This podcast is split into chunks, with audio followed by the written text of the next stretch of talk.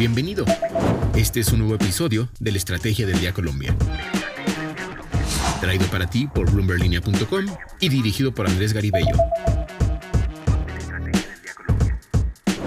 Jueves con toda la energía y hoy les contamos sobre las mediciones sociales que no se han podido llevar a cabo debido a la desfinanciación del DANE, el Departamento Administrativo Nacional de Estadística, lo que nos confirmó en entrevista su directora Piedad Urdinola. También de cuánto debe ser el aumento del salario mínimo según tres exministros de Hacienda y de lo que dijo la Mintic sobre la subasta de 5G en Colombia. Soy María C. Suárez y esto es la Estrategia del Día, edición Colombia.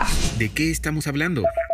Las estadísticas son fundamentales para identificar problemáticas y plantear soluciones y así avanzar en el desarrollo del país, una labor en la que el DANE es clave. Sin embargo, algunas mediciones no cuentan a la fecha con la financiación total para sacarlas adelante.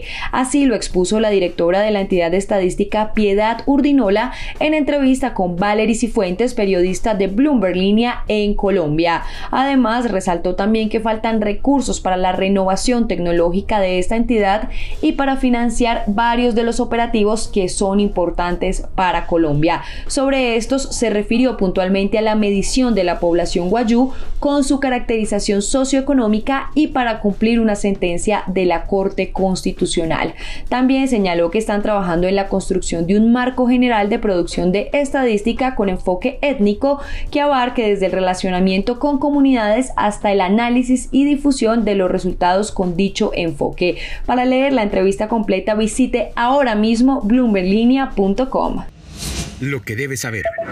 Y ahora tres datos que debes saber este jueves. El primero, en exactamente seis días arrancará la discusión del salario mínimo, a la que llegarán sindicatos en representación de los trabajadores, gremios alzando la voz por los empresarios y el gobierno nacional. El debate se calienta por el temor que hay por un aumento excesivo en el porcentaje, no solo por lo que desde campaña ha dicho el presidente Gustavo Petro, sino por las voces de economistas que ya han alertado lo que ello podría generar en el mercado. Pues bien, Bloomberg Línea consultó a los exministros de Hacienda José Manuel Restrepo, Juan Carlos Echeverry y Juan Camilo Restrepo, quienes coincidieron en un aumento moderado de entre 13 y 14% de lo que debería, según ellos, ser. Y esto resultaría de la suma de la inflación, que recordemos va en 12,22%, y de la productividad, que se proyecta en 1% o en 1,5%. Pues para saber las razones de los exministros de Hacienda, vaya ahora mismo a bloomberglinea.com.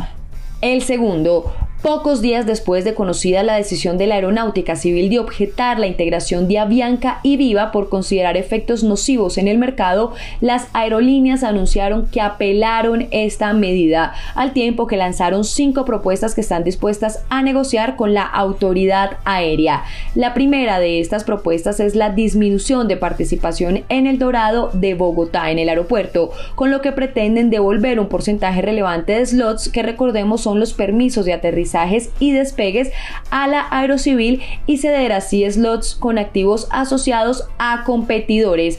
Esto con el objetivo de que otras aerolíneas puedan, si así lo desean, crecer sus operaciones en el aeropuerto.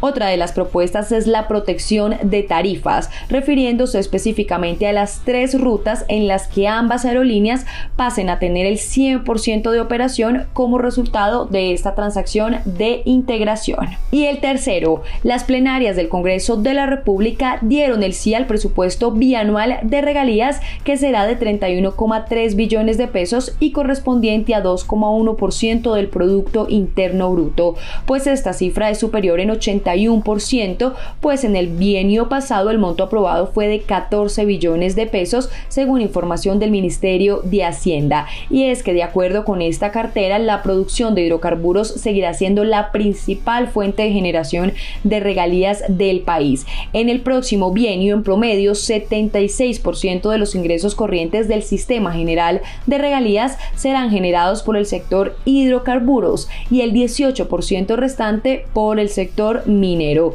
La devaluación del peso y el ciclo alto de los precios internacionales impulsarían el aumento de los ingresos.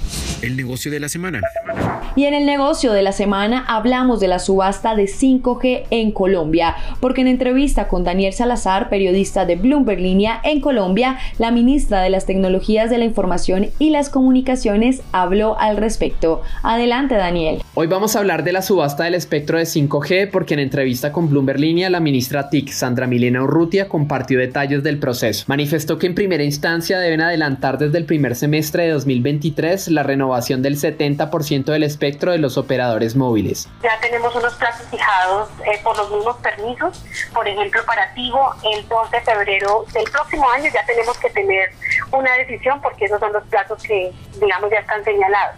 Y adicionalmente, durante el 2023 y 2024 eh, tenemos que renovar los permisos de uso del espectro para el servicio móvil de los demás operadores. Entonces, lo que nosotros dijimos hoy en el evento es que ahorita nos estamos concentrando en ya diseñar cuáles van a ser eh, las condiciones de la renovación.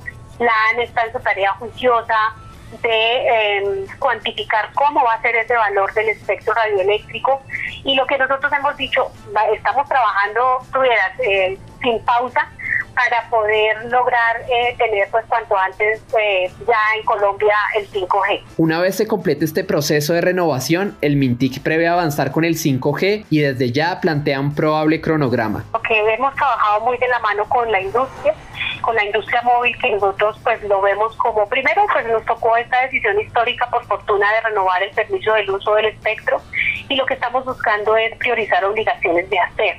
¿Qué, qué son las obligaciones de hacer?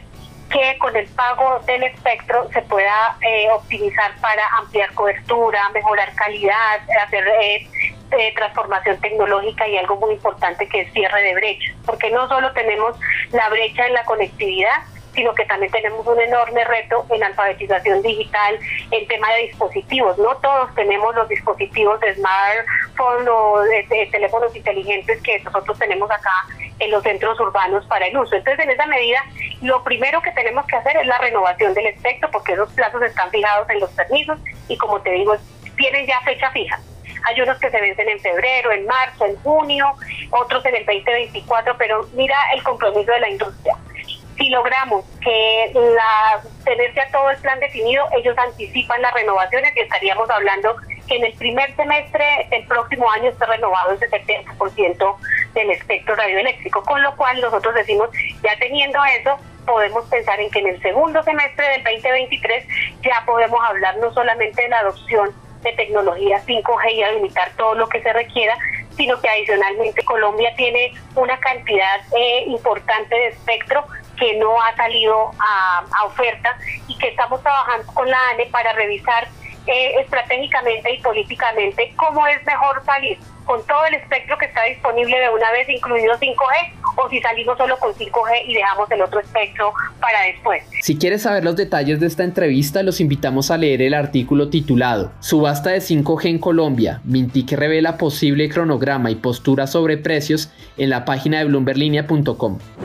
Recuerden seguir este podcast y activar la campana para recibir las notificaciones de cada episodio y así estar al tanto de lo que pasa con la economía y los negocios. Los invito también a que visiten bloomberlinia.com y a seguirnos en todas nuestras redes sociales. Regístrense en nuestra newsletter diaria Línea de Cambio para conocer el cierre de los mercados de divisas. Y no olviden que acá está la información independiente que une a América Latina. Nos escuchamos mañana. Esta fue la Estrategia del Día Colombia.